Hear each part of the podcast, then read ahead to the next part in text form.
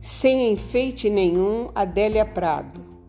A mãe era desse jeito, só ia em missa das cinco por causa de os gatos no escuro serem pardos. Cinema só uma vez, quando passou os milagres do padre Antônio em Urucânia.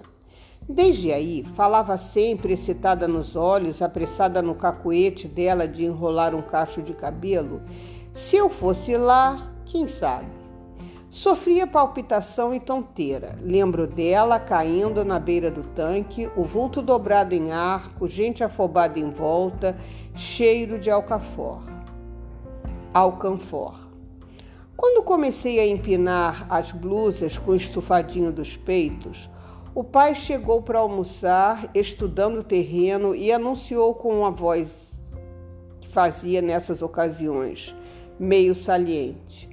Companheiro meu tá vendendo um reloginho que é uma gracinha, pulseirinha de cromo, danado de bom para do Carmo. Ela foi logo emendando. Tristeza, relógio de pulso e vestido de boler. Nem bolero ela falou direito de tanta antipatia. Foi água na fervura minha e do pai. Vivia repetindo que era graça de Deus se a gente fosse tudo para o convento. E várias vezes por dia era isto. Meu Jesus, misericórdia. A senhora está triste, mãe? Eu falava. Não, estou só pedindo a Deus para ter dó de nós.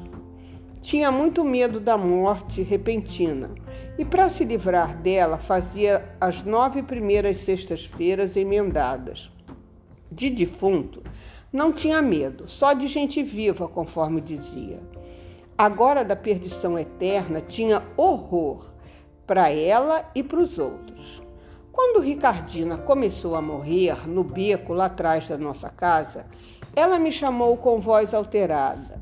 Vai lá, a Ricardina está morrendo, coitada. Que Deus perdoe ela. Corre lá.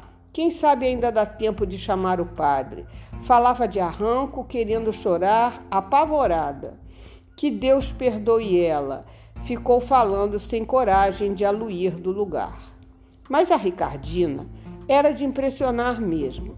Imagina que falou para a mãe uma vez que não podia ver nem cueca de homem, que ela ficava doida. Foi mais por isso que ela ficou daquele jeito, rezando para a salvação da alma de da Ricardina. Era a mulher mais difícil a mãe, difícil assim de ser agradada. Gostava que eu tirasse só 10 e primeiro lugar. Para essas coisas não poupava. Era pasta de primeira, caixa com 12 lápis e uniforme mandado plissar. Acho mesmo que meia razão ela teve no caso do relógio, luxo bobo para quem só tinha um vestido de sair. Rodeava a gente, rodeava a gente estudar e um dia falou abrupto por causa do esforço de vencer a vergonha. Me dá seu lápis de cor. Foi falando e colorindo laranjado uma rosa geométrica. Você põe muita força no lápis. Se eu tivesse seu tempo, ninguém na escola me passava.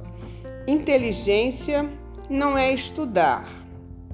Por exemplo, falar você em vez de ser é tão mais bonito, é só se acostumar.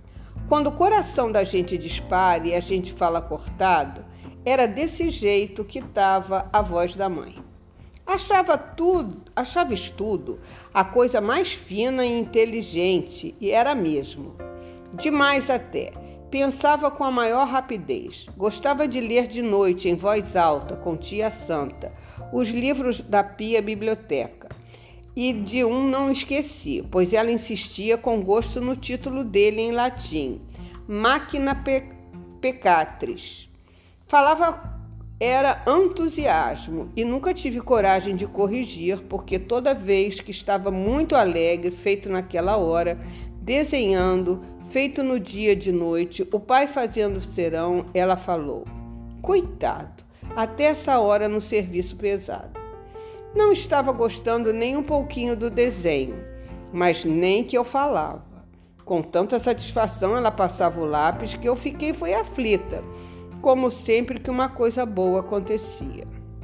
Bom também era ver ela passando creme Marcília no rosto e anti-sardina número 3, se sacudindo de rir depois com a cara tão empolada. Sua mãe é bonita, me falaram na escola. Era mesmo, o olho meio verde.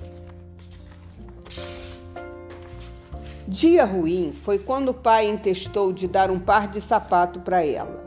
Foi três vezes na loja e ela botando defeito, achando o modelo jeca, a cor regalada, achando aquilo uma desgraça e que o pai tinha eram umas bobagens. Foi até ela enfesar e arrebentar com o trem de tanta raiva e mágoa. Mas sapato é sapato, pior foi com o crucifixo. O pai, voltando de cumprir promessa em Congonhas do Campo, trouxe de presente para ela um crucifixo torneadinho, o cordão de pendurar com bambolim nas pontas, a maior gracinha. Ela desembrulhou e falou assim: Bonito, mas eu preferia mais se fosse uma cruz simples, sem enfeite nenhum. Morreu sem fazer 35 anos da morte mais agoniada, encomendando com a maior coragem a oração dos agonizantes. Reza aí para mim, gente. Fiquei hipnotizado olhando a mãe. Já no caixão tinha a cara severa de quem sente dor forte, igualzinho no dia em que o João Antônio nasceu. Entrei no quarto querendo festejar e falei sem graça. A cara da senhora parece que está com raiva, mãe. O Senhor te abençoe e te guarde. Volva a ti o seu rosto e se compadeça de ti. O Senhor te dê a paz. Esta é a bênção de São Francisco, que foi abrandando o rosto dela, descansando, descansando, até como ficou, quase entusiasmado. Era raiva, não, era marca de dor.